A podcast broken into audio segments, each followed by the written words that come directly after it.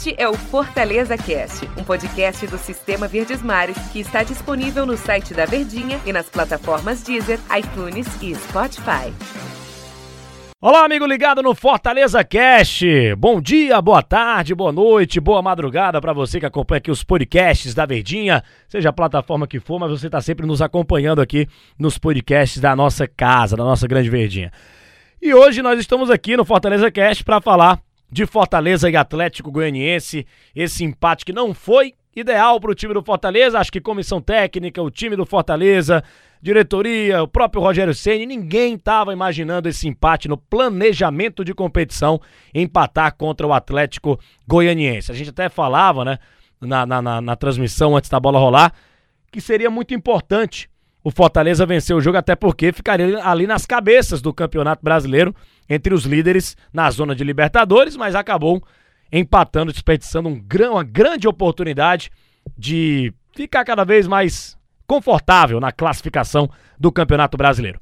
Mas antes da gente falar muito sobre esse jogo, Deixa eu apresentar aqui o nosso comentarista do podcast de hoje do Fortaleza Cast, Daniel Rocha, o comentarista aqui do Sistema Verdes Mares de Comunicação. E aí, Daniel, tudo bem? Fala, Denis. Grande abraço para todo mundo que tá ligado aqui com a gente, que arruma um tempinho no seu dia, né? Aquela história, Denis, é na academia, no trânsito, no trabalho, mas arruma um tempinho nessa no lazer. no lazer, pra estar tá ali ouvindo, dá pausa e depois termina, mas todo dia escuta os nossos podcasts. Grande abraço para você que tá aí do outro lado. E Daniel, ontem a gente tava na transmissão lá na Verdinha de Fortaleza e Atlético Goianiense 0 a 0 Não deu pro Fortaleza e contra tudo aquilo que a gente falava antes da bola rolar, né? Porra, pode, poxa, pode ser um dia especial pro time do Fortaleza e, e acabou empatando 0 a 0 O jogo, o jogo jogado dentro de campo foi muito difícil de até de acompanhar, né? Que jogo truncado, que jogo difícil pro Fortaleza não conseguiu furar o bloqueio do Atlético, hein?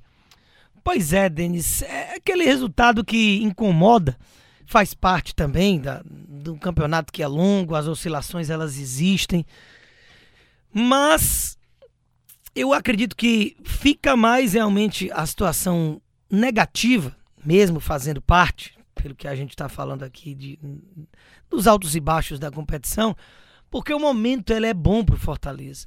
Então você deixou de aproveitar uma chance de ouro, como você falou na abertura, de deslanchar, sabe? De começar a ficar olhando para cima. Porque é óbvio que o objetivo principal, mesmo atingindo boas pontuações agora no começo, é a permanência.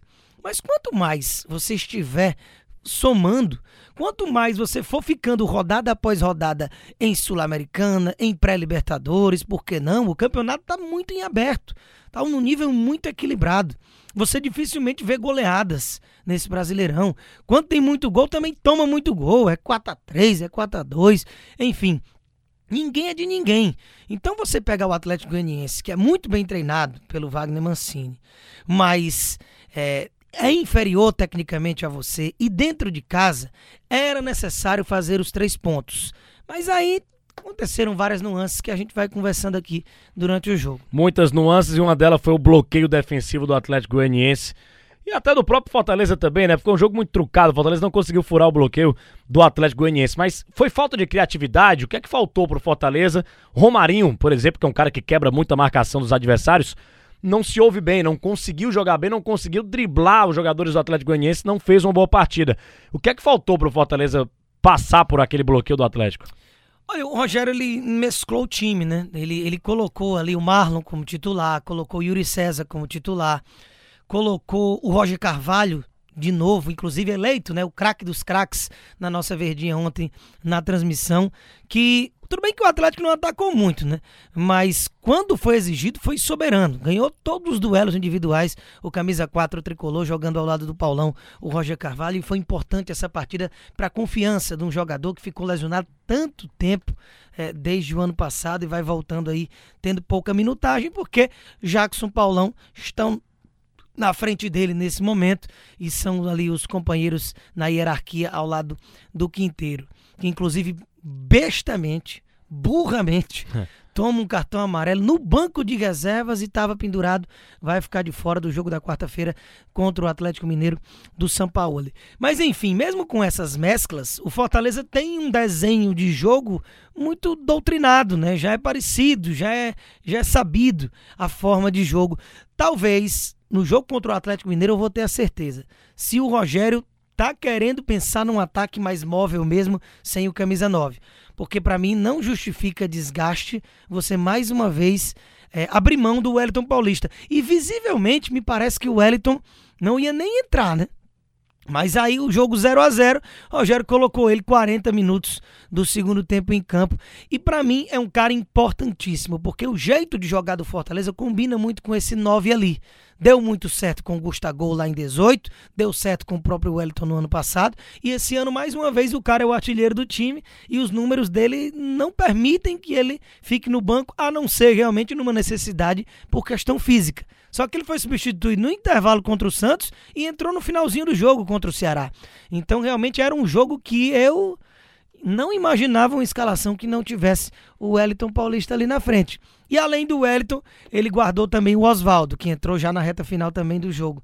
Mas mesmo com essas substituições, ele tinha Romarinho, David e Yuri César, Três com características incisivas, de drible, de velocidade, jogadores para romper linhas de marcação, que já era imaginado que o Atlético viria com essa proposta reativa, e não conseguiram.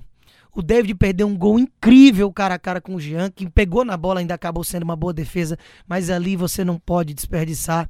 No primeiro tempo ele tentou uma boa jogada que eu até elogiei, que era isso que precisava do David, ele aparecer mais no jogo. Ele pelo menos apareceu ontem, mas não conseguiu ter é, os bons resultados. Não conseguiu ser efetivo, ser assertivo, que é o que precisa. Yuri César também muito mal. Romarinho tentou no segundo tempo, mas ainda abaixo do que a gente sabe que ele pode render. Então, com todos esses caras da linha de frente sem estar num grande dia e a boa marcação do Atlético, era de se imaginar o que a gente viu que foi o 0 a 0 Você falou do Wellington Paulista, ficou fora, né? Outra vez de uma partida importante, não jogou contra o Ceará, entrou no segundo tempo.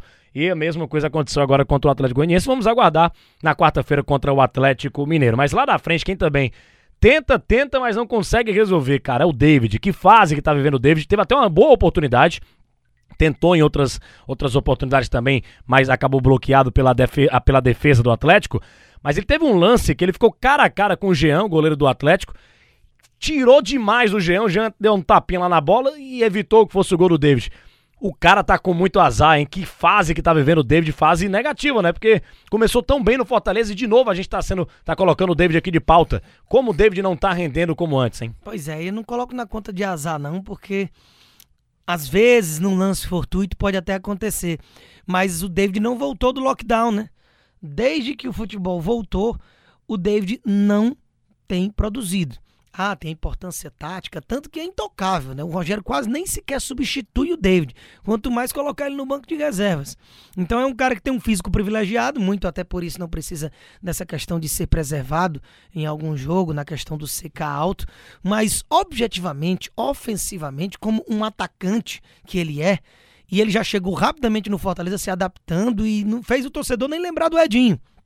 E aí, de repente, o torcedor já tá morrendo sim de saudade do Edinho de novo, porque de fato é a única peça que mudou do ano passado, tão vitorioso para nona colocação no Campeonato Brasileiro, para esse ano foi só a saída do Edinho e a chegada do David, que inclusive em valores é a maior contratação da história do futebol cearense. Chegou se pagando e agora desde a paralisação ele não conseguiu voltar e hoje teve no quase, viu? Teve algumas chances, pelo menos apareceu no jogo como eu citei, mas ele precisa ter uma assertividade melhor. Só para a gente finalizar aqui o nosso, o nosso episódio de hoje do podcast, é... o Fortaleza fez um gol que foi anulado pelo VAR.